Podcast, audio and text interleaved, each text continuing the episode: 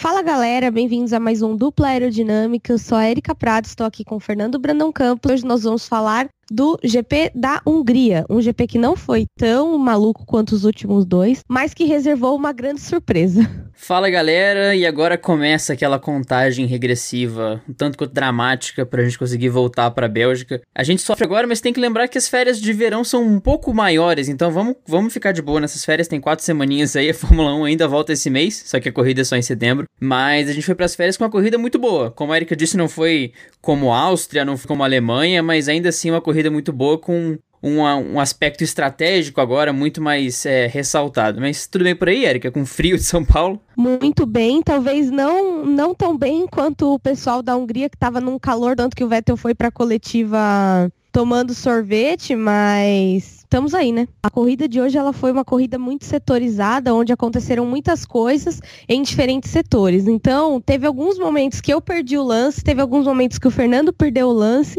porque a gente tinha uma corrida dividida. Acontecia uma corrida do Hamilton conversar, acontecia outra corrida das Ferraris, acontecia outra corrida no meio do pelotão e outra corrida no fim do pelotão. Então tudo isso estava acontecendo ao mesmo tempo. Bom, hoje eu prometo que não vou me adiantar na pauta. Então, vamos, eu não vou falar mal de ninguém antes do vamos falar mal de quem.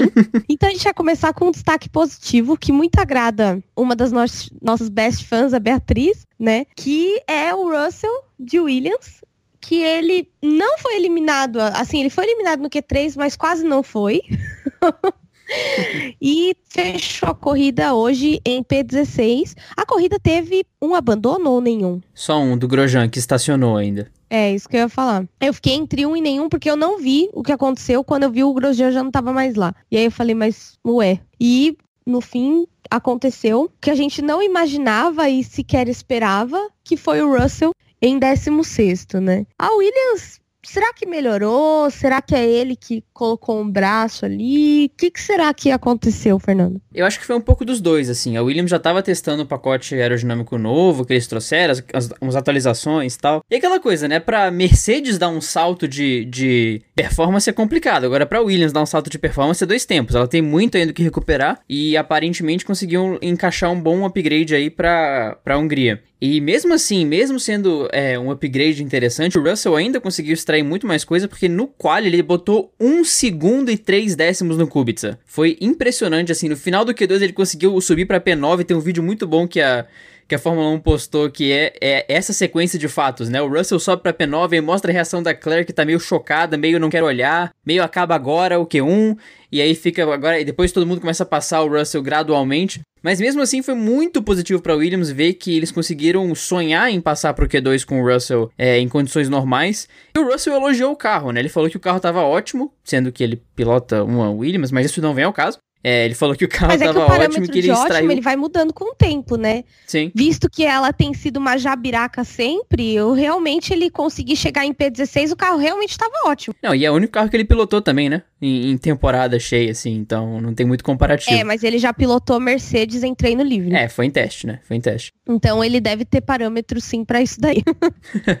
mas mesmo assim foi um bom sinal e ele terminou na frente do Stroll e na frente do Giovinazzi em condições normais. Ninguém bateu, ninguém rodou, ninguém teve problema no carro, ele terminou na frente deles. É, então já um bom sinal aí, não só para o Williams, como também para o Russell, que começa a dar o ar da, dar o ar da graça é, como um dos, dos rookie sensações de 2019. Falando em Stroll, né? O Stroll ele tava tão perdido na corrida hoje que ele a gente nem sabe se coloca ele no vão de quem ou se a gente coloca ele nos pontos positivos, porque ninguém entendeu. De repente ele tava é, no tipo ele começou até que bem e aí de repente ele tava em último e aí ninguém entendeu nada. Na verdade assim começou bem entre aspas, né?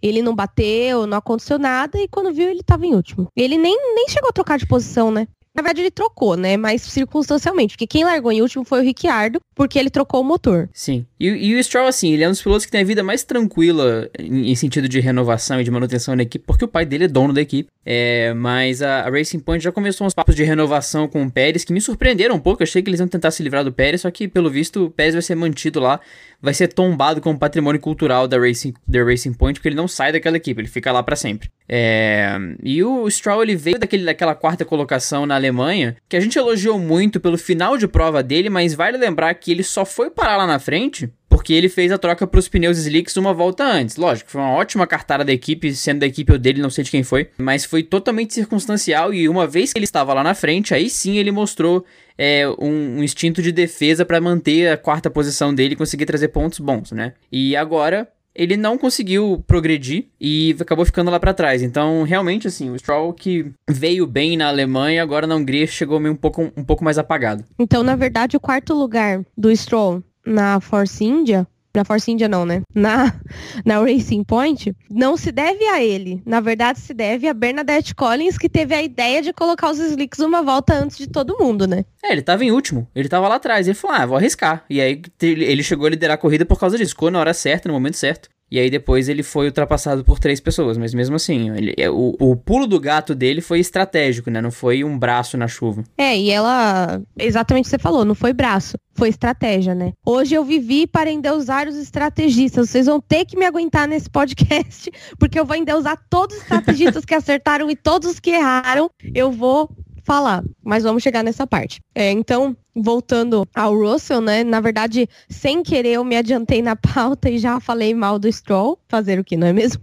É, a gente teve, assim, hoje, na verdade, a corrida, como eu falei, a corrida foi setorizada. Então, assim, a gente viu o Russell é, em 16, que já foi um milagre de Deus. E a gente viu a corrida do Verstappen com o Hamilton, que inclusive foi a primeira pole do Verstappen, então teria que arrumar outra coisa para falar mal do Verstappen, porque ele agora tem uma pole, porém não venceu a corrida, né? Mas assim, o pessoal, ai, ah, porque o GP foi uma merda. Não, não foi uma merda. Isso os torcedores do Verstappen, né? Não foi uma merda. O Verstappen fez uma baita de uma corrida, batalhou roda com roda ali com o, com o Hamilton na maior parte do tempo. Só que no final ele perdeu para a estratégia. E a gente, como diz o nosso querido Carlos Eduardo Valese, abraço pro Valese, a Fórmula 1 é o esporte individual mais coletivo do mundo, né? Onde por causa de uma estratégia que infelizmente ninguém pôde prever, a não ser a própria Mercedes que a fez, ele acabou perdendo a vitória da equipe, mas mesmo assim fez assim uma corrida espetacular. O Verstappen não cometeu erros assim, porque na verdade quem cometeu erros foi a equipe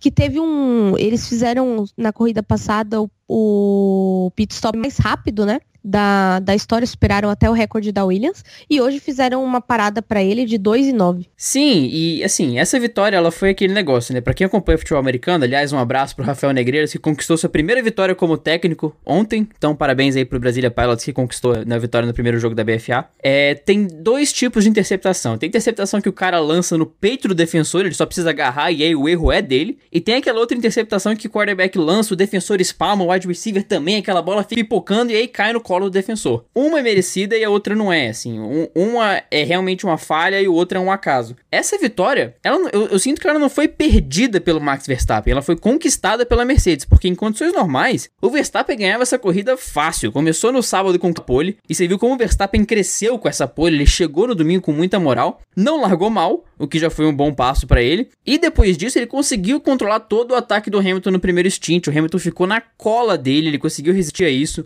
Na volta do segundo, Hamilton chegou babando para cima dele, tentou fazer uma ultrapassagem mitológica ali na curva 5, se eu não me engano, mas não conseguiu segurar o carro e, e caiu um pouco de novo. E aí, o estrategista da Mercedes teve essa, essa presença de espírito de fazer uma mudança estratégica que foi tão precisa quando ela podia reagir já era tarde. Então, méritos para a corrida do Verstappen que foi perfeita, ele não cometeu erros, mas alguém foi superior a ele nessa tarde e esse alguém tava no box do lado. E na verdade, assim, hoje a música que define o que aconteceu é uma música do Raça Negra. Porque assim, a... é, é, uma música que fala assim: é tarde demais, que pena, que pena, amor. Eu não lembro qual é, de... é essa. Você eu também não. fora eu também não.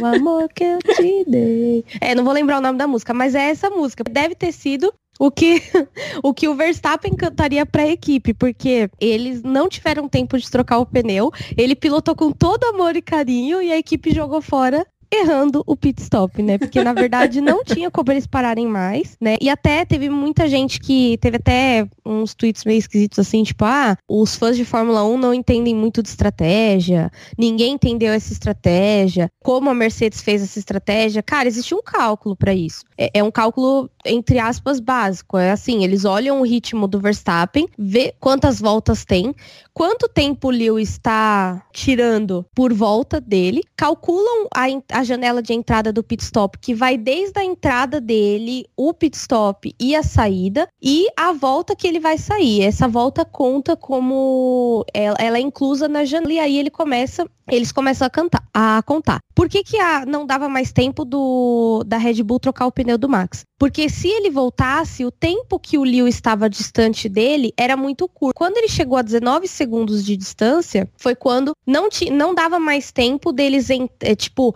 entrarem no box, trocarem o pneu, ele sair e recuperar as posições que ele perdesse naquelas voltas, porque ele ia voltar, se eu não me engano, ele, eu não, eu não sei direito, eu não prestei muita atenção no que eles estavam falando nessa hora, mas ele ia perder mais que a posição do Lewis, ele talvez perdesse uma posição para uma das Ferraris, mas não sei também a que ponto as Ferraris estavam, até porque as Ferraris terminaram um minuto depois do Verstappen do Verstappen não, do Lewis, ou seja, isso a gente vai falar depois. Mas infelizmente não dava mais tempo dele trocar. Então falaram, ó, oh, você vai ter que dar uma economizada de pneu. E aí você tem um cara vindo atrás de você fazendo volta mais rápida em cima de volta mais rápida, com um pneu novo, e você tendo que segurar pneu. Para você segurar o, o, pneu, não tem jeito, você tem que ir mais devagar, você tem que espaçar menos as freadas, você tem que é, fazer todo um, um trabalho dentro do carro para segurar o pneu para conseguir ir até o final, porque poderia ser que ele chegasse no final sem pneu, que não seria o ideal. Então falaram segura, e aí quando o Lewis chegou não teve jeito. O Lewis chegou com três voltas antes do final. E aí já não dava mais, né? Ele chegou no final da da. Enfim, da volta 67.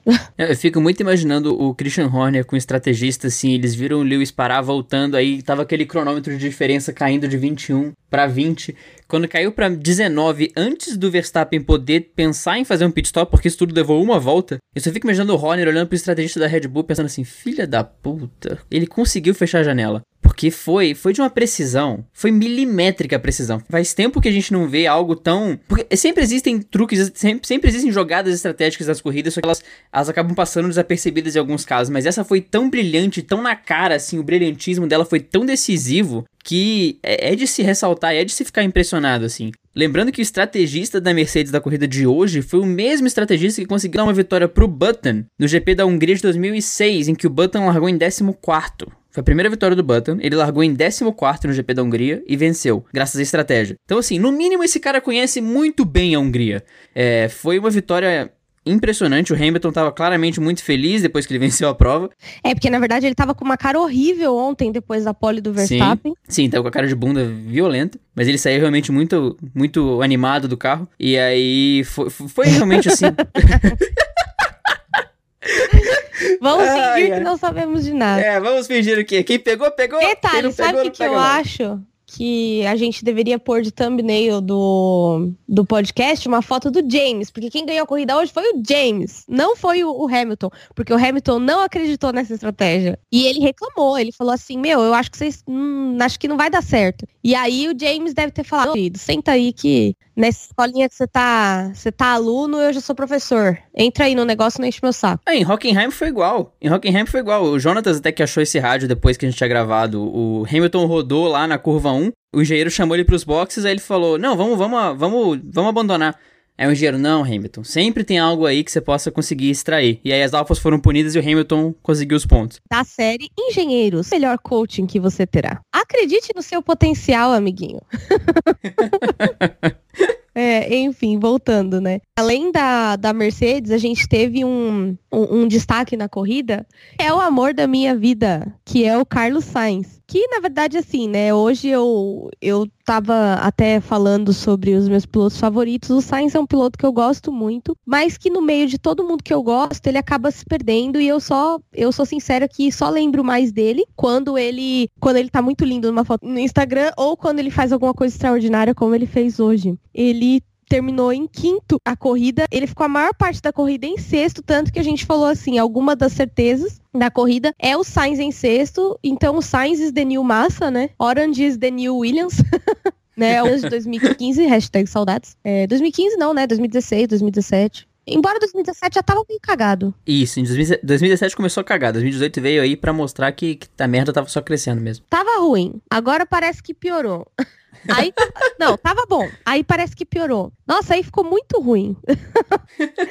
Ai, Bem mas, enfim. E ele teve um, um P5, né? E eu acho que foi muito importante essa, esse P5 para a McLaren na questão dos construtores, né? Ele terminar em quinto, fora que para ele mesmo, né? Porque tava todo mundo, ai, porque o Sainz tá tomando pau do, do Norris. Cara, os dois são ótimos pilotos, só que o Norris, ele tá em outro momento, primeira temporada dele, então é normal acontecerem coisas atípicas com ele. Hoje não foi o carro que quebrou, hoje realmente, pelo que eu tava lendo no, no Twitter, erraram a estratégia dele, né, o, o box dele, e aí, enfim, aconteceu, deu no que deu. Mas, assim, a McLaren garantiu pontos ali com o, o Sainz. Sim, e o Sainz agora tá a 4 pontos do Gasly no campeonato. Isso que é o mais impressionante. O, o Sainz com a McLaren pode passar chupa, o Gasly com a Red Bull. Marco! Tá ficando feio, né? É um chupa-marco sensacional, né? Impressionante. Imagina o Sainz nessa Red Bull.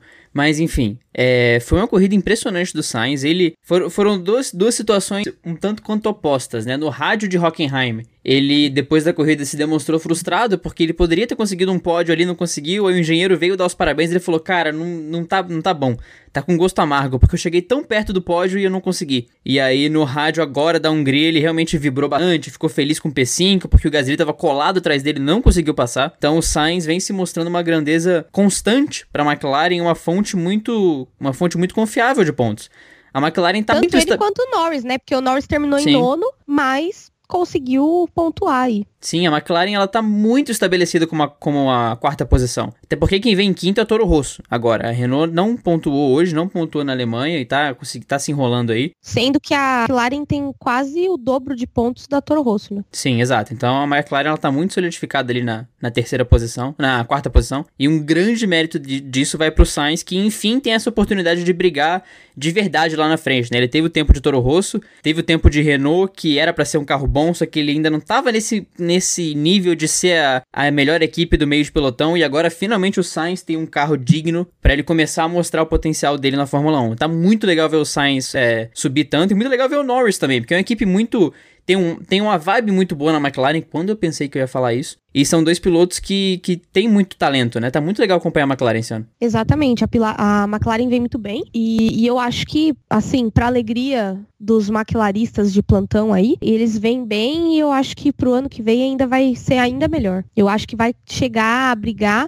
provavelmente com a Ferrari, né? A Ferrari tá sendo uma terceira força nesse momento e não a, a Red Bull. A Red Bull melhorou muito. E você vendo matematicamente, se o Gasly tivesse entregando um resultado constante como era os do Ricciardo, com certeza a Red Bull estaria estabelecida como segundo no, no campeonato de construtores. Mas nem tudo pode ser perfeito nesse momento, né? Até porque, enfim, muitas coisas aconteceram. E falando de Red Bull Boys, o Albon fez uma corrida muito boa hoje, batalhou com o Kvyat, roda com roda ali, o Kvyat que vem muito motivado da Alemanha e, e etc. E ele, assim, fez uma ultrapassagem no Pérez ali na última volta, que fez além de muito bem para ele, né? Porque pontuou e tirou o Pérez da zona de pontuação. Ainda por cima, colocou a equipe à frente da Renault nos condutores. É, foi uma corrida muito boa do Albon. A gente aí novamente se adiantando um pouquinho, bem pouquinho na pauta que a Toro Rosso tá ali também. A briga dele com o Kvyat foi sensacional e muito justa, né? Ninguém bateu ninguém, ninguém espalhou ninguém. Foi realmente uma briga de, de corrida. E o Albon, na última volta, conseguiu ultrapassar o Pérez, que reapareceu. O Pérez conseguiu aparecer de uma forma positiva, não bateu em ninguém, não fez nenhuma cagada. Parabéns, Pérez, voltou voltou, conseguiu fugir do cativeiro que estava preso. Mas aí a Toro Rosso conseguindo abrir mais um pontinho aí em relação à Renault. Eu acho que a diferença dele está em 6, 7 pontos. Querendo ou não, é de se destacar, né? A Toro Rosso tá a mais de uma corrida na frente da Renault. Porque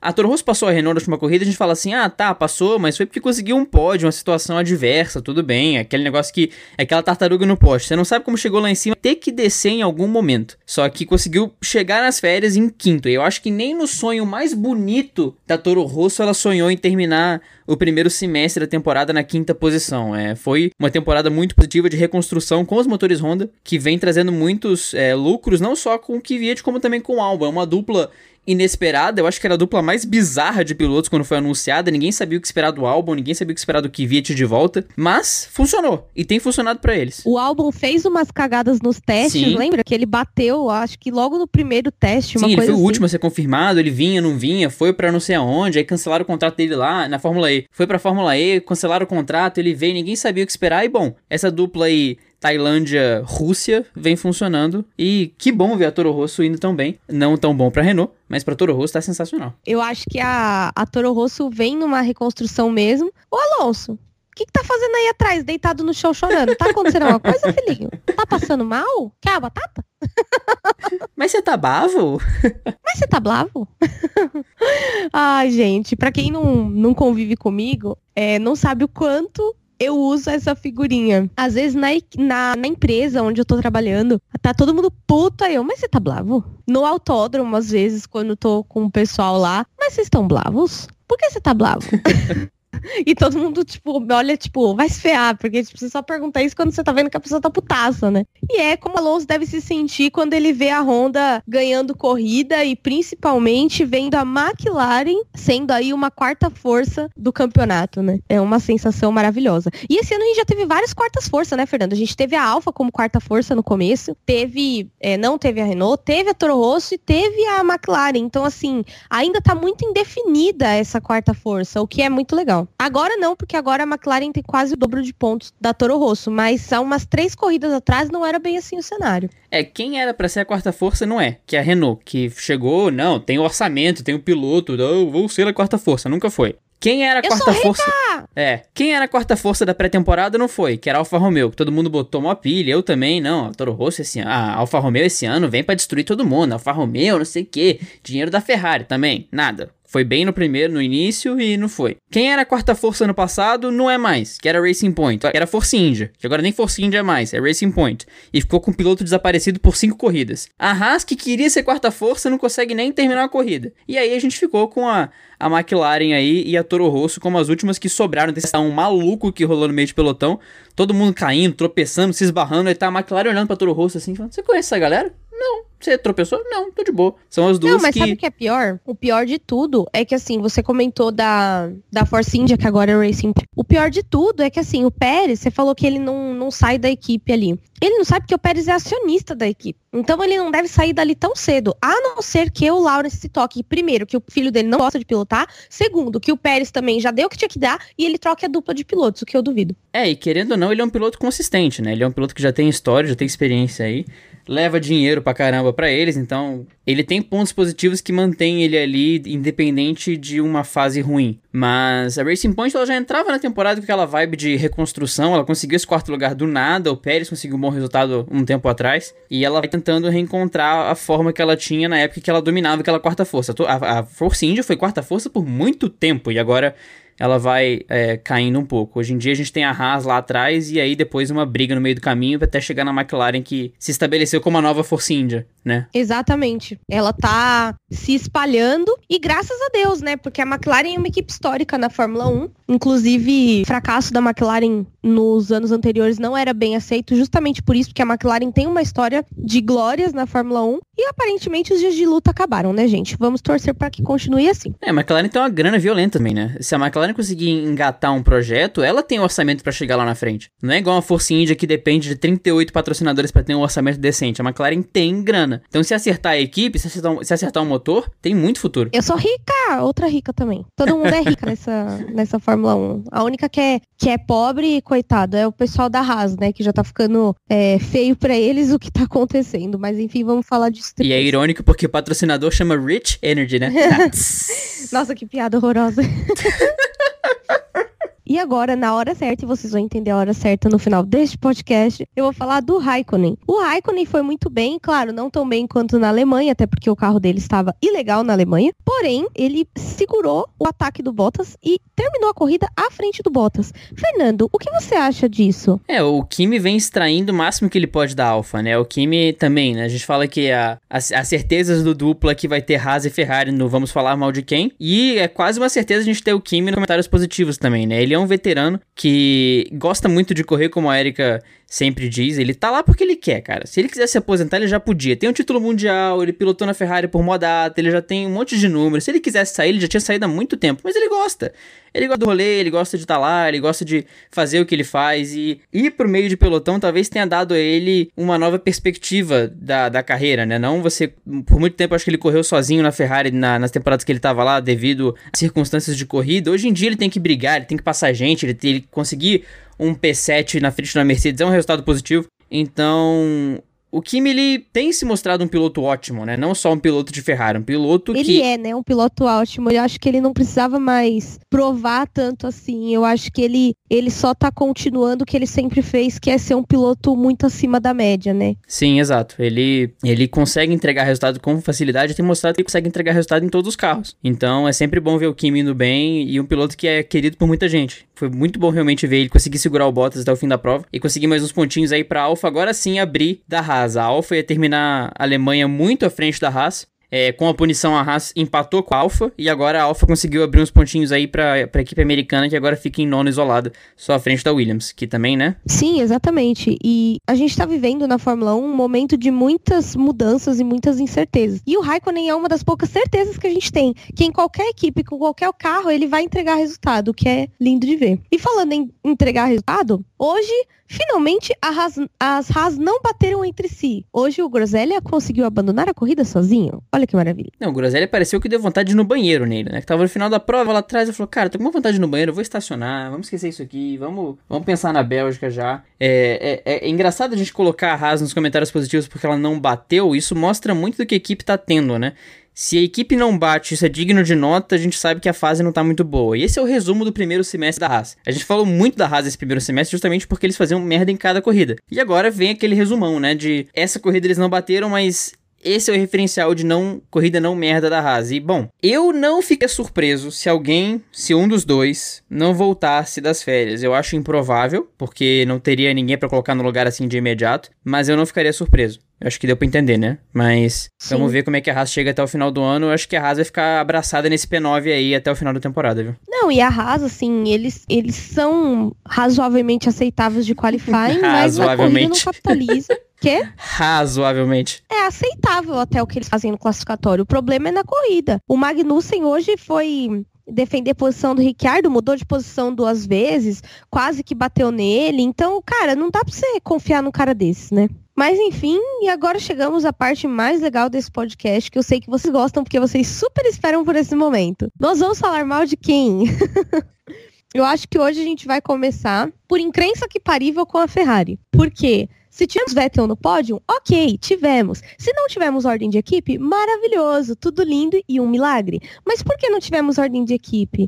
Porque a Ferrari estava a um minuto atrás dos primeiros colocados, ou seja, atrás do Verstappen e do Hamilton. Olha que maravilha. Deixa eu dar um referencial para vocês. Imagina que naquele final de prova, que o Verstappen colocou pneu macio para terminar, que o Hamilton passou por ele, e ele foi lá colocar um pneu macio para terminar a prova, fazer a volta mais rápida também para conseguir um pontinho. Imaginem que Verstappen entra nos boxes. Verstappen, lépido e fagueiro, que estava liderando a prova, entra no no, na garagem da Mercedes assim para trocarem o pneu dele. Os, os, mecânicos que estavam dormindo colocam pneus intermediários no carro dele. Verstappen sai dos boxes e fala: Oh meu Deus, estou com intermediários, que porra é essa? Dá uma volta inteira reclamando, volta pros boxes, faz mais um pit stop, coloca o pneu macio e aí sim vai terminar a prova. Se isso acontecesse, a Ferrari não passava o Verstappen. Isso mostra como a Ferrari estava apagada e como a Ferrari tava, como a Ferrari vestiu a carapuça de terceira força nesse GP, porque ficar um minuto da Red Bull e da Mercedes é inaceitável se você tá querendo brigar pelo tava querendo brigar pelo título no começo do ano, se você liderou o pré-temporada e fez mundos e fundos falando que esse ano era de vocês, cara, como assim? O Verstappen fez o pit stop na, na primeira, no primeiro pit stop do Verstappen. Minha mãe tava na sala, o Verstappen parou, voltou. Aí ela ficou olhando assim, ué, cadê o Verstappen? Aí eu fui olhar assim, fui de baixo para cima, sabe? Ele tinha acabado de fazer pit stop, você vai de baixo para cima. Nananana. O Verstappen, no primeiro stint, parou, voltou, ele tava em segundo. As Ferraris conseguiram perder 30 segundos pra Red Bull no primeiro stint só. Gente, como assim? Não, não é possível que o, o desenvolvimento consegue andar tanto para trás assim durante um ano. E é, como a Erika disse, ah, não teve ordem de equipe, não teve ordem de equipe? Não, não teve erro estratégico? Não. Teve problema de pit stop, que teve um pit stop do Vettel que durou 4 segundos? Teve. Mas, gente, ficar um minuto atrás de Mercedes e Red Bull, isso é inconcebível. Tá tomando tempo adoidado, né? Não, impressionante. É, a Ferrari terminou a corrida, o Vettel, o Leclerc terminou a corrida 1 um, um minuto e 6 e o Vettel terminou a corrida 1 um minuto e 1, um, eu acho. Você pensar que tivesse mais umas 3, 4 voltas a Ferrari tomava a volta, é, é assustador. Bem assustador, inclusive. Tô rindo, mas é de desespero, tipo assim.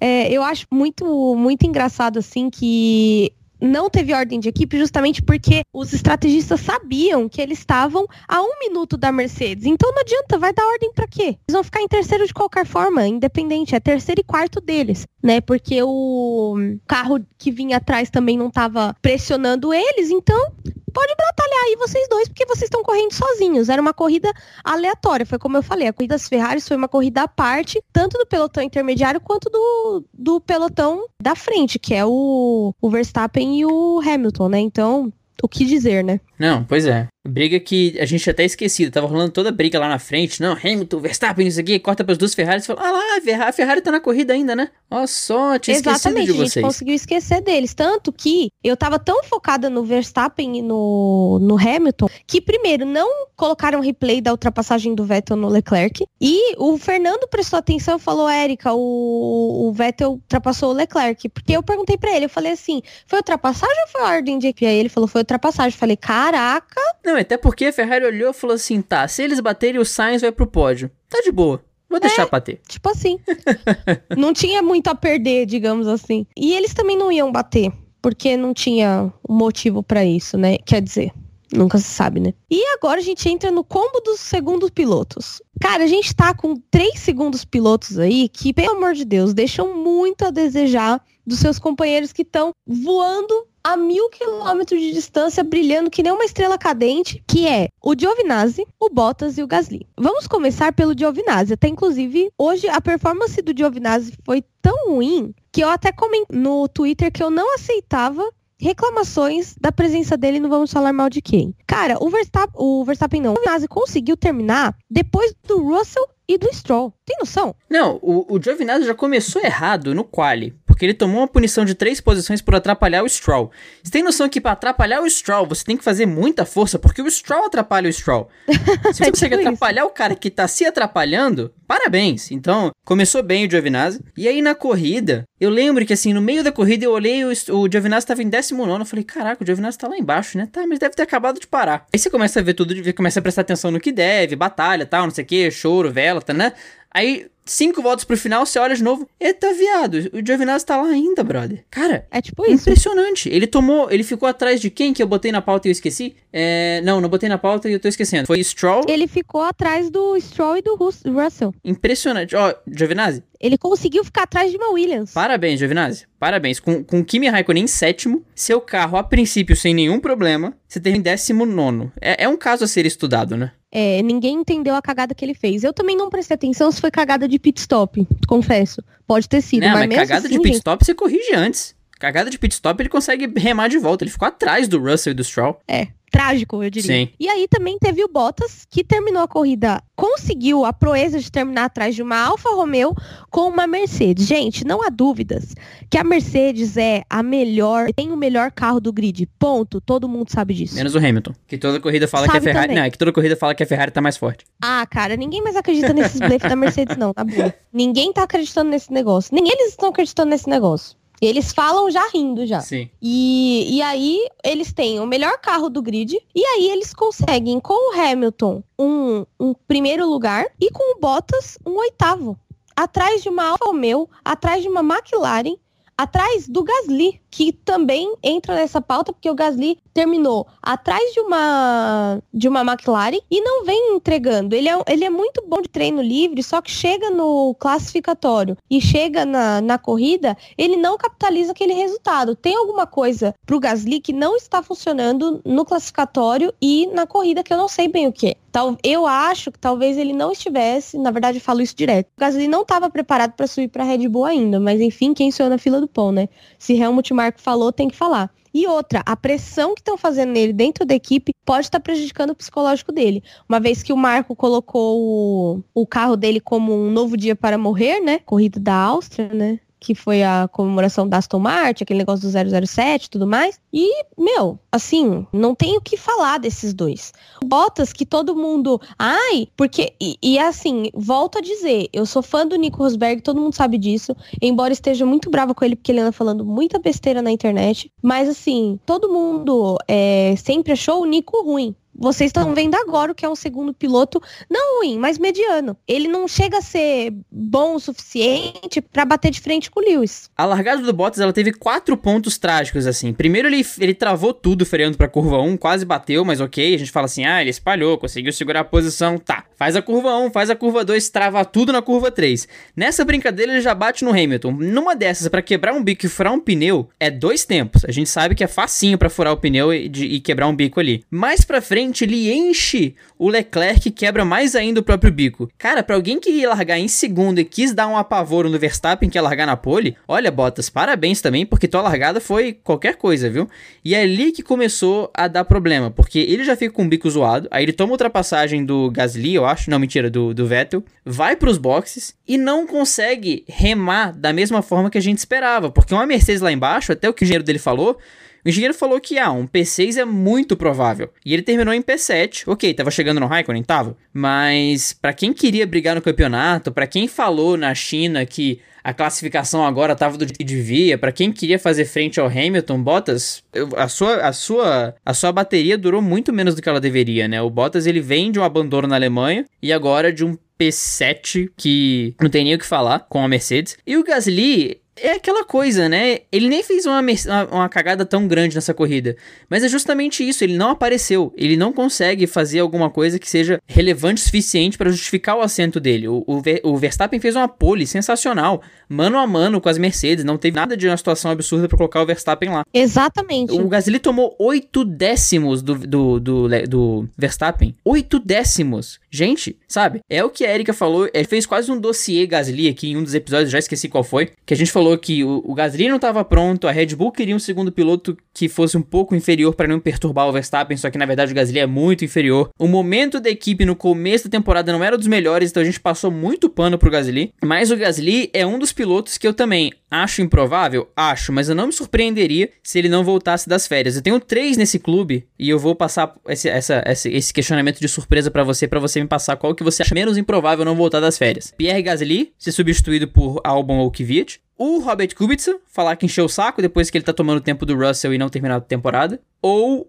uma das Haas sair para colocar alguém lá que eu não sei quem seria, mas o, o, o encheu o saco e decidiu trocar um deles. Kubica, uma das Haas ou Gasly? Quem é mais provável de não voltar das férias? Eu acho que o mais provável de não voltar das férias, eu acho que é o Kubica. Por que digo isso? Porque o, o Kubica, ele tá com um desgaste físico, primeiro, que ele já falou que, que tá difícil para ele. Segundo, ele não tá é, entregando tanto o Russell e a gente tá vendo hoje pelo resultado do Russell. Então, assim, a Williams tá com uma tendência de melhora. E tal, talvez também ele consiga ficar até o final, porque agora também não tem piloto disponível para Williams, né? A não ser que o Ocon assumisse o assento do meio do ano em diante e no ano que vem o, ele fosse para o lugar do Bottas, o que eu também não sei se é real, né? E assim, a gente tem muito bons pilotos, assim, é... lembrando que assim, o, o contrato do Ricardo com a é até o ano que vem só. Ou seja, ainda existe espaço pra gente trocar o Ricardo de cadeira. E embora eu não sei se ele sairia da Renault para ir para uma equipe pior ainda. Ah, sim, e, e, essa questão de contrato é sempre assim. Eu vi gente falando, não, mas o Leclerc tem contrato até 2022. Sim, mas contratos da Fórmula 1 são feitos para ser quebrados. Quantas vezes a gente sim. não viu a equipe trocar piloto? Eu só confio que ele vai ficar quando a equipe confirma. Sim, tudo pode acontecer, né? Eu não acreditava em Leclerc na Ferrari, no entanto, aconteceu. Então, nunca podemos duvidar. Mas eu acho que o Gasly não sai até o final, porque subiu o Kvyat de volta esse ano, o Marco já falou que não faria isso, né? Que ia terminar a temporada como tá, e aí que ano que vem que seria tudo revisto, né? Mas aí a gente tem que ver o que vai acontecer. E entre Kvyat e Albon? Quem você acha provável? Porque eu apostaria no Kvyat, até pela maturidade. Eu também. Eu acho que eles vão, eles queimaram uma ficha aí com com Gasly. Eu também. Eu acho que eles sobem com o Kvyat também. O Albon é muito recente Fórmula 1 e eles estão vendo que isso prejudica, né? Assim, a, a Red Bull é notoriamente conhecida por fazer promoções que surpreendem a galera, todo mundo acha que eles são loucos, só que até o Gasly tava dando certo. As promoções que eles fizeram antes, todo mundo ficava, mas que que é isso? Kvyat na Red Bull? Era muito melhor ter promovido o Boemi. Aí o Kvyat conseguiu entregar um, uns dois pódios lá. Aí subiu o Ricardo lá atrás, eu. Eu fui muito do, caraca, era muito melhor ter subido o Verne. E eu quebrei a cara, porque o Ricardo foi o que foi na Red Bull. Só que chegou no Gasly e todo mundo falou, pô, subiu o Gasly agora, acho que não vai dar muito certo. E realmente não deu certo. Red Bull, enfim, perdeu a mão em alguém que, que foi promovido pra equipe equipe grande, né? Exatamente, subiu a equipe principal e acabou cagando. Agora vamos falar mal com muito pesar que eu vou falar mal da Renault. É, na verdade, assim, o Ricardo já foi eliminado no, no Q3, na verdade do Q1. É que para mim é ilógico você chamar de Q3 o que classifica a pole, mas tudo bem. Ele já foi eliminado no Q1, né? Não teve nem chance. Ia largar em 16, porém trocou o motor e caiu para último. O Huckenberg até que não não ficou tão ruim assim. Deixa eu dar uma olhada aqui onde ele largou, porque eu não me lembro. Eu tô, eu tô com ele aberto. P11, P11, P11. Exatamente, P11. Então, assim,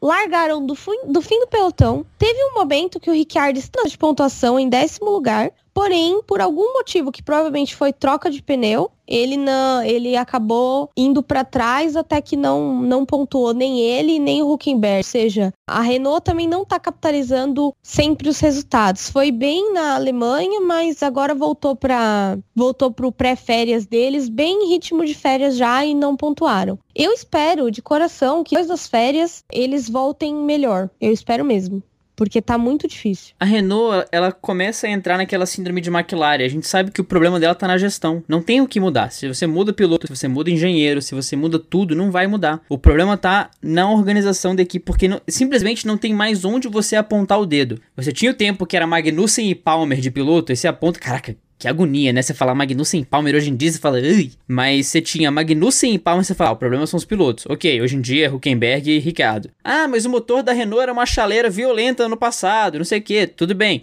Hoje em dia continua um pouco é não confiável, mas ele já é muito mais confiável do que ele era na era, no começo da era dos V6. Naquela época, largavam seis Renault, se terminavam dois, era lindo. É, teve um tempo que o motor Renault era muito, muito complicado. Então o piloto resolveu, motor resolveu. Aí você vai começando a resolver as coisas e a equipe não vai para frente. Então é um indicativo de que o problema tá em quem tá tentando resolver os problemas. E isso tem que mudar urgentemente. Exatamente. Inclusive, existe um boato de que Sirius não fica muito mais tempo caso eles continuem com esse com esses resultados, né? Mas isso é uma outra coisa e também teria que ver quem subiria diretor, então tem tem N aspectos aí a serem considerados. Sabe que eu acho que corre risco da equipe render se o Sirius sair, porque o Sirius passa toda uma impressão Chernobyl que eu acho que prejudica a equipe. Eu tenho muito. Eu acho que ele é meio embuste também. Sim, eu quero muito ver a Renault sem o Sirius pra ver como é que anda. E o último, vamos falar mal de quem? A gente já falou uma vez, mas vale relembrar.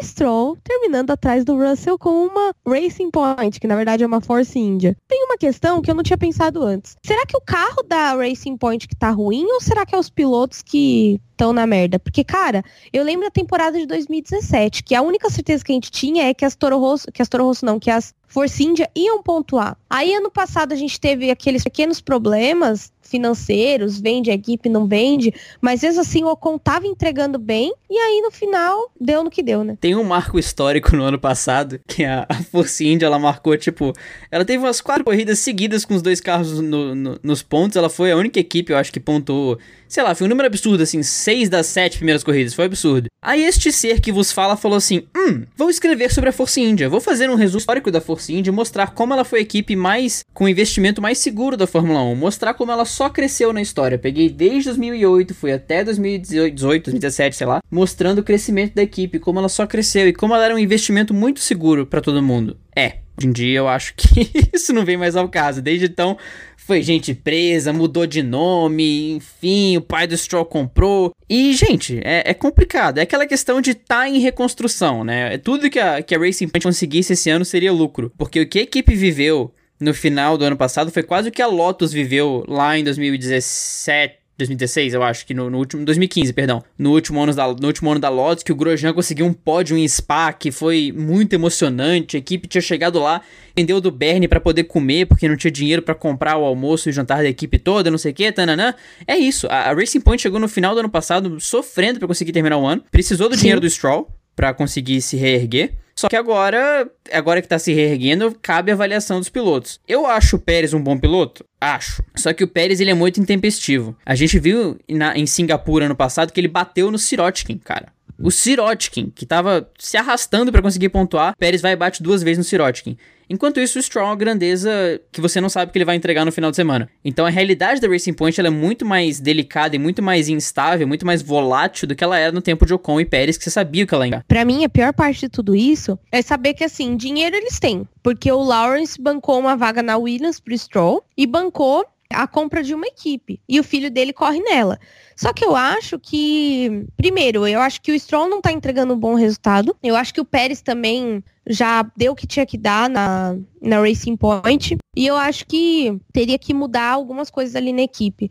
Talvez ser a famosa equipe B da Mercedes, né? Finalmente tá é, elevando. Lembrando que o motor deles é Mercedes, né? Então não tem muito que dar errado naquele carro. E eles não têm tido quebra. O problema é resultado de braço mesmo, de piloto. Foi esse o tempo que o motor Mercedes levava alguém a algum lugar, né? Porque no começo da era V6, você tinha Williams, você tinha Force India, você, nossa, você via uma, uma Williams, uma Force India na reta em 2014, 2015, você ficava com medo, você falava, nossa, acabou, jantou, cara. Hoje em dia, quem que você tem de motor Mercedes no grid? Mercedes, ok. Force India, aliás, perdão, Racing Point, que, né, tá nessa fase toda, e Williams que fecha o grid com o motor Mercedes, né? É porque só motor não faz carro, né? Pois é, só motor não leva ninguém a lugar nenhum. A, a diferença de velocidade da Mercedes no começo da era V6 era, era enorme. A Mercedes tem um motor muito melhor que o motor Renault e o motor Ferrari, por exemplo. Hoje em dia, como é aquela questão que a gente falou no último episódio, quando você vai chegando no final de um regulamento, as equipes conseguem se aproximar.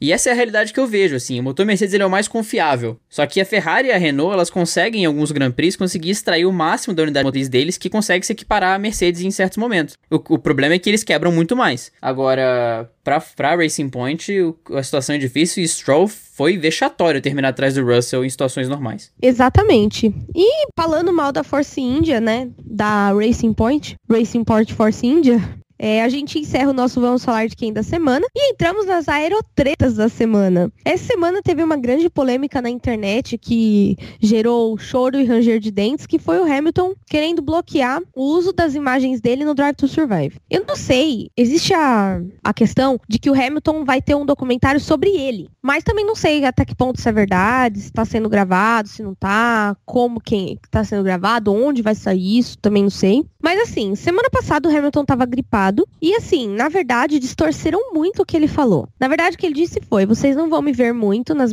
nas, nas cenas do Netflix, porque ele ficou a maior parte do tempo trancado no escritório, justamente porque ele estava doente. Mas assim, houve aí a questão levantada dele ter tido um mau desempenho e por isso ele ter querido bloquear. O que, que você acha disso, Fernando? Eu tenho a impressão, assim, vendo de uma forma inocente, querendo acreditar nas pessoas 100%, que foi realmente uma mega distorção. Porque na notícia que, na primeira notícia que saiu, falando que o Hamilton queria bloquear o uso da imagem dele na série Drive to Survive, esse foi o título da notícia. A fala do Hamilton que tá listada lá, o quote do Hamilton que tá listado lá é: Vocês não vão me ver muito nesse final de semana porque eu estava doente. E eu não quero que vocês vejam isso. Então, depois ainda veio esse do que a Erika citou, que ele falou que estava trancado no escritório dele, então ele já não aparece muito. E nas cenas que ele aparece, muitas vezes ele tá doente. Então ele falou, eu não quero. O que ele falou foi. Ele não falou, vou bloquear o Netflix usar minha imagem no episódio inteiro. E aí vão ter que apagar tudo, não. Quote dele na notícia é: Vocês não vão me ver muito, porque eu não apareci muito, eu estava no meu escritório e eu estava doente. E eu não quero que vocês vejam isso. Foi isso que ele falou. Não existiu um processo, não existiu nada. Foi essa fala. Então, se, ele não, se, se a gente parte do princípio que ele não tá querendo bloquear que a Netflix mostre uma performance ruim dele, ou que ele deu um piti lá no box da Mercedes e esqueceu das câmeras, o que eu pessoalmente duvido que tenha acontecido, ou que ele queira bloquear o que quer que seja que ele falou. Essa é a realidade. Ele só não quer que as pessoas vejam ele doente. O que assim, eu concordo? Talvez não. Eu entendo? Sim. O cara quer manter a imagem dele, ele não gostaria que fosse mostrado no momento de fraqueza. Isso eu acho, eu, eu concordo com o, a linha de pensamento dele? Não necessariamente, mas eu entendo de onde ele vem. Eu não acho isso tão absurdo. Ele não tá pedindo algo muito absurdo, algo muito fora do normal. Ele só não quer que as pessoas vejam ele gripado. Bom, paciência. Se ele tem esse, esse pensamento, vida dele, sabe? Então, pode ter sido é, distorcido e trazido muito para fora da proporção que ela deveria ter. Exatamente. E na verdade, isso acontece de ambos os lados. A gente tem uma, uma, uma briga aí de, de fãs do Hamilton e do Vettel, e não só esses, fãs do Leclerc também, e aí o pessoal pega as entrevistas dos pilotos e aí distorce a, as questões todas e, e coloca aquilo como verdade, e começa a criticar, e aí já vira uma bola de neve, uma treta absurda na internet, digna das tretas que a gente tem sobre futebol, de qual clube é melhor, porque clube tal não tem mundial, porque clube tal não tem isso, porque clube tal não ganha campeonato, porque não sei quem usa apito amigo, pipipi, pipi. E a gente tá entrando nessa fase na Fórmula 1, infelizmente. Então, assim, essa, essa treta do Hamilton colocou os fãs do próprio Hamilton uns contra os outros. Eu tava lendo, eu fiquei, mas, mas gente, calma. Tipo, cada um pra um lado, vamos pra casa que vocês estão brigando pelo motivo errado. E, cara, é... o Hamilton tava doente, sabe? Então, cara, imagina você dirigir um carro a 300 km por hora doente. Eu não consigo fazer academia doente quando eu tô gripada. Daí o nariz começa a escorrer, e aí a cabeça começa a ficar pesada, aí você, tipo, faz um exercício, levanta um pouco mais de peso, o corpo fica mole. Imagina você ter todo aquele esforço, aquela pressão aerodinâmica no seu corpo, sabe? Eu acho que o pessoal exagera um pouco. Então eu acho que ele não tava bem mesmo. E a equipe toda se afetou no GP da, da Alemanha. E esse episódio vai ser muito engraçado. Eu mal posso esperar para ver. Ah, rindo, mas é de nervoso. Essa questão de trazer para fora de contexto, eu lembro muito de um, de um episódio que eu não lembro exatamente o que, que, causou o episódio, mas eu lembro exatamente da entrevista depois. Que o Hamilton, eu acho que ele falou alguma coisa errada no rádio, ele discutiu com alguém, não sei o que foi. O Hamilton foi falou alguma coisa durante a corrida. E na entrevista da semana da corrida seguinte, o repórter perguntou pro Hamilton sobre o que ele falou. Acho que ele falou do Verstappen. Ele falou alguma coisa do Verstappen. E aí o Vettel interviu. Ele falou: Posso responder essa pergunta? E aí o Vettel interviu. Ele falou: Olha, vocês têm essa mania, falando pra galera que tava na, na, na, entrevista de imprensa, vocês têm essa mania de pegar qualquer, qualquer coisa que a gente fala e querer construir uma história ao redor. Gente, no momento que a gente tá correndo, a gente tá numa adrenalina louca que a gente faz coisas que a gente não esperaria. Aí o próprio Vettel fala: Cara, num jogo de futebol, um cara dá uma entrada por trás. Se ele vai levantar e falar: Poxa, cara, eu acho que você não foi apropriado, não foi uma entrada correta. Não, ele não vai ser educado. Se eu vou até aí e bato na sua cara, você vai ser educado comigo? Não vai, cara. Então, esse, isso acontece às vezes de você trazer algo para fora da proporção que ele deveria ter e você cria toda uma situação. Sendo que no fundo, pode ser que o Hamilton só não queira que as pessoas vejam ele gripado. E só. Não tem história por trás disso, não tem complô, não tem um enredo de tramóias e, e, e teorias da conspiração. É. só isso, gente. É, e na verdade, assim, a gente tá acostumado a querer é, aumentar, né? Eu, a síndrome do Nelson Rubens, eu aumento, mas não invento, né? E eu acho que está tomando uma proporção perigosa para as coisas de Fórmula 1. Mas enfim, vamos às nossas classificações, depois os nossos best fans dessa semana. Para a classificação de pilotos, Fernando. Lewis Hamilton entrou nas férias com 250 pontos. Será que 250 vira 500 acaba? Vamos ver se, se ele consegue terminar o ano com 500 pontos. ah. Em segundo vem Valtteri Bottas com 188 pontos. Em terceiro, Max Verstappen com 181. Max Verstappen está apenas 7 pontos da segunda posição. Em quarto vem Sebastian Vettel com 156. Em quinto, Charles Leclerc com 150, 132. Perdão. E em sexto, depois de um abismo pré-sal e tudo mais, vem Pierre Gasly com 63 pontos. Pierre Gasly tem menos da metade dos pontos do Charles Leclerc em quinto. Carlos Sainz vem em sétimo com 58 pontos, apenas 5 pontos atrás do Pierre Gasly. Kimi Raikkonen em oitavo com 31. Daniel Kvyat com 27, Lando Norris em décimo com 24, Daniel Ricciardo em décimo primeiro com 22, Lance Stroll e Kevin Magnussen têm 18 pontos, um ponto a mais que Nico Huckenberg na 14ª posição, Alexander Albon vem em 15º com 16, Sérgio Pérez em 16º com 13, Aí temos Roman Grosjean com 8 pontos, Antônio Giovinazzi com 1, fazendo hora extra na Fórmula 1, Robert Kubica com 1 ponto, mandou ali uma cesta de, de, de café da manhã para Alfa Romeo nessa, nesse GP, hum. e George Russell fechando com nenhum ponto. E o campeonato de construtores, nós temos a Mercedes com 438 pontos, a Ferrari com 288 pontos, a Red Bull com 244 pontos, a McLaren em quarto com 82 pontos, a Toro Rosso em quinto com 43 pontos, a Renault com 39 pontos em sexto, Alfa Romeo em sétimo com 32 pontos, Racing Point com 31 pontos, Haas com 26 pontos e Williams com 1 ponto. Olha que maravilha! Não temos mais nenhuma equipe zerada, graças a Deus. eu, eu, queria usar esse momento que eu tava dando scroll aqui no Twitter e eu lembrei de um negócio que há de ser destacado. Que troféuzinho esse da Hungria, hein? Que coisa lolosa. Nossa, é um vaso de botar planta, é, é, é aquele negócio de, de, cinza. Meu Deus. Que mau gosto, gente. Deus é mais. muito feio. Eu nunca vi muito um negócio feio. tão feio, inclusive. É vaso de tia. Nossa, muito. Parece o vaso que tinha na minha casa quando eu tinha acho que uns 10, 12 anos. Eu devo ter uma foto disso daí. Tinha um vaso parecido com esse. Só que ele era florido. E aí ele não tinha aquela tampa e aquela mão de gorda do lado, sabe? Tipo, parece uma. Ai, não sei, parece uma chaleira. Ai, muito feio aquilo. Ai, muito horrível. O que aconteceu com os troféus, gente? Porque assim, Paul Ricard tem aquele, aquele urso que, que eu pessoalmente não gosto daquele urso. Aí a Alemanha trouxe o tigre comendo. Ricard não é aquele gorila? É o gorila, falei urso, né? É um gorila, tô, não tô é um doidão. É, aulas de biologia com Fernando Campos. É... Aí da Alemanha era um tigre com o número da posição que o piloto conseguiu na boca. Aí eu não lembro quem foi, acho que foi o Michael. Acho que foi o Michael Tavares. Na Alemanha tem tigre, ô caralho!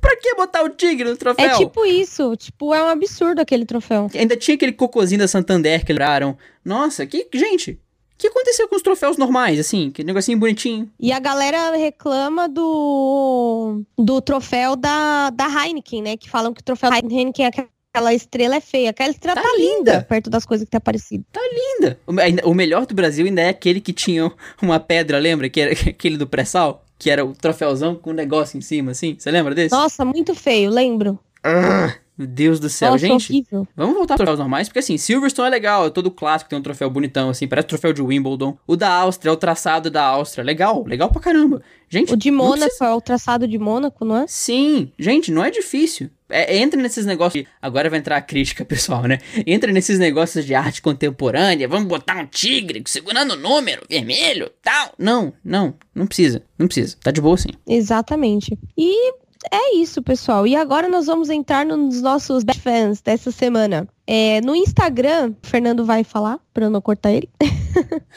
no Instagram nós tivemos a Maia Barbosa, que inclusive comprou um novo fone aí para nos escutar, então use muito bem o seu novo fone, que por sinal é igual ao meu, então eu atesto a qualidade do seu fone. Depois tivemos Rafael... Vai quebrar.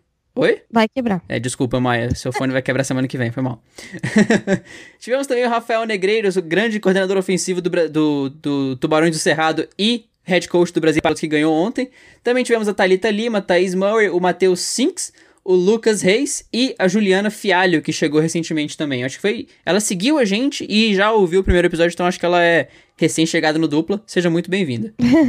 Sim, a Juliana, inclusive, que entrou no grupo da Girls Like Racing. Inclusive, quem quiser entrar, só mandar uma direct message no meu Twitter, pessoal. É, e no Twitter, falando de Twitter, né? Tivemos o Lucas Martins, o Wesley, a Gabi, que na verdade é a Gabi, uma, uma das nossas amigas que também tá no Girls Like Racing. A Julia Vites, que tá todo, toda semana aqui, que tuita as nossas pérolas, que inclusive a gente adora, continue tweetando. A Vitória Martins, que inclusive mora, ela mora em Santa Catarina e também é uma menina muito excepcional, assim, que a gente conheceu através do podcast. A Beatriz Rosenburg, que é minha amiga. O Júlio Ferreira, que também é recém-chegado de dupla, né? Uhum. A gente notou ele aí esse, essa semana no Twitter, fez uma brincadeira bem legal. A Camila ba Bairros, que inclusive esse nome me lembra Maria do Bairro, por algum motivo. Camila Norris, né? É, Camila Norris. E a Michelle Bragantini tivemos também. E nos áudios, dessa vez a gente teve dois áudios um do Rogério Roosevelt, que vem de Manaus também. Me surpreendeu muito que o Rogério foi o terceiro a nos mandar áudios na história. E dos três áudios que a gente tinha recebido, dois tinham sido de Manaus. Então, um grande abraço para Manaus que nos escuta com, com frequência.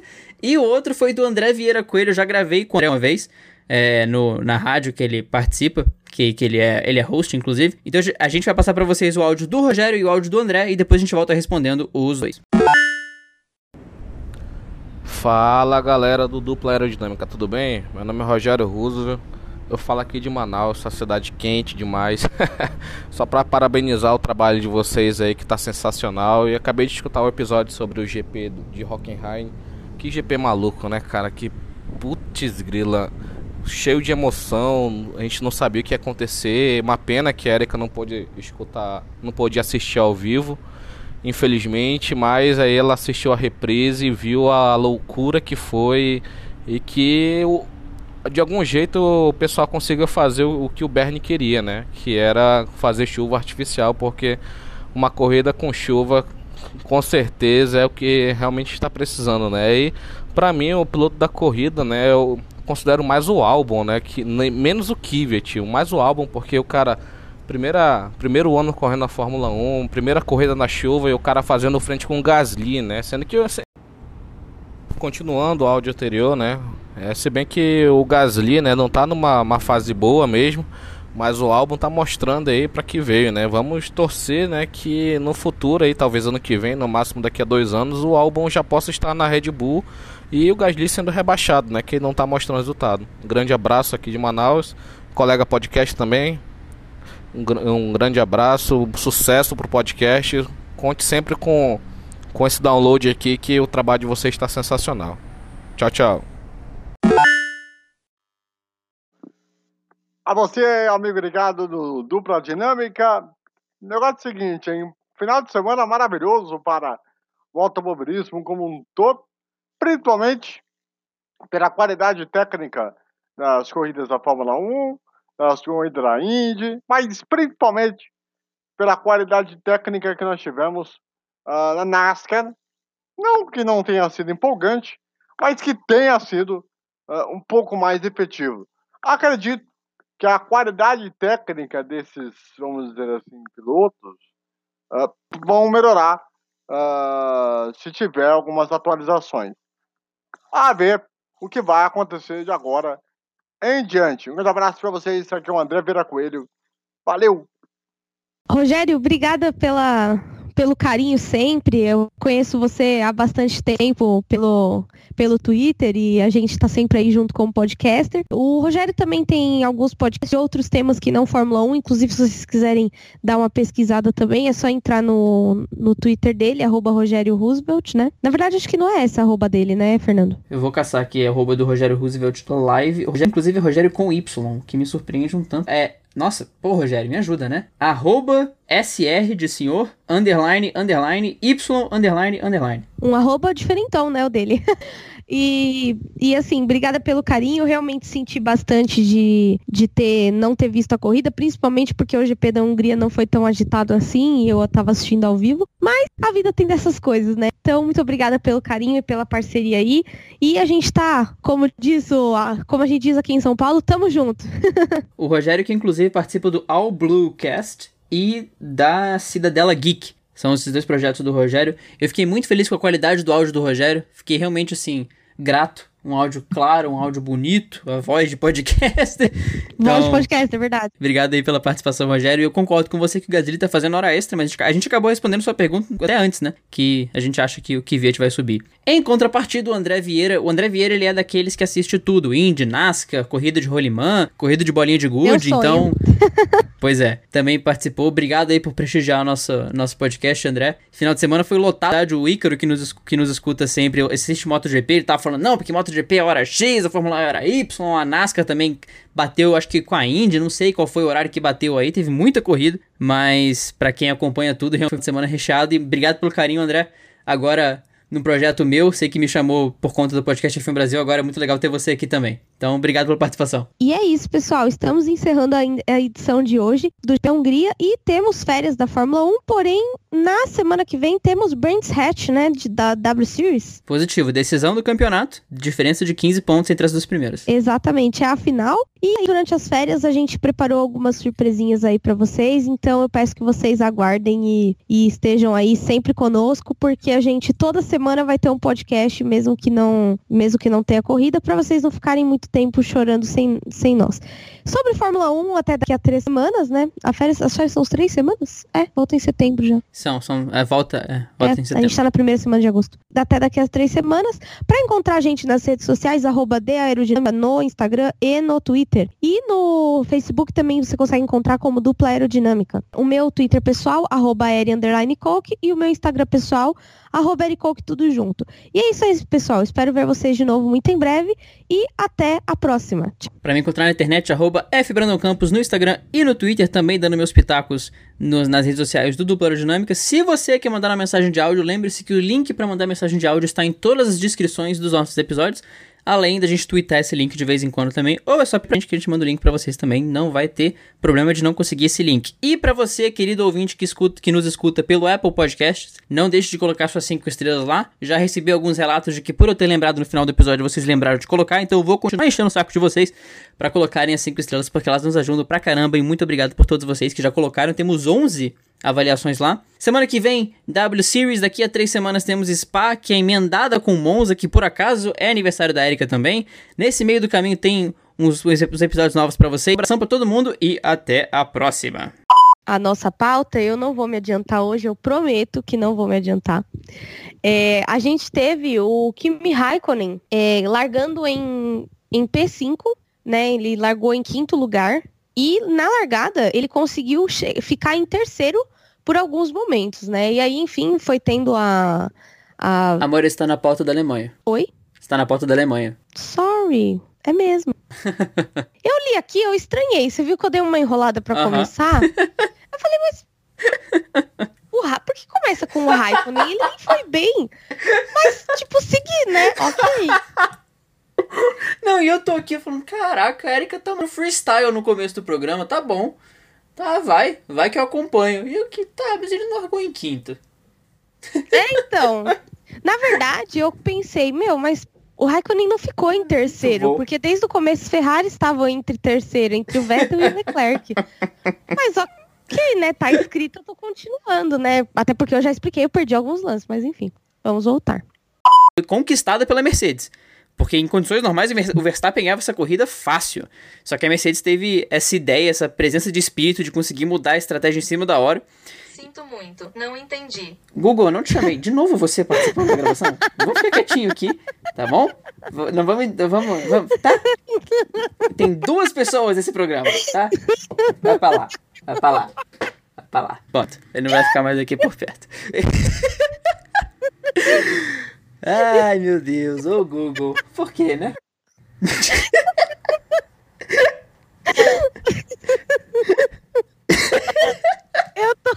Eu tô chorando de rir.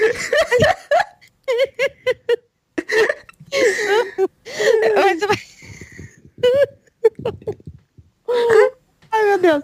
Não, é porque o Google foi muito eu quando você começou a me explicar o americano em, em, é, em 2016. Você falando, não, porque daí o quarterback, bababi, papapó, e essa não é merecida, e o Verstappen não sei o quê. Aí ela, não entendi. Ah, o pior é que eu não sei onde eu parei, eu vou do começo. Ai. Eu- e- e- mas que mais me assusta, eu não falei ok e não falei Google na frase. Mas enfim, vamos continuar. Este podcast é patrocinado por Google. Ai, eu nem sei se a gente deve cortar isso, porque eu nem Eu vou sei. botar no final. Eu vou botar no final. Ai, tá. A gente não passou do segundo tópico, já tem dois outtakes. Enfim, vamos lá. É. Tá, eu Tá de falei do Verstappen,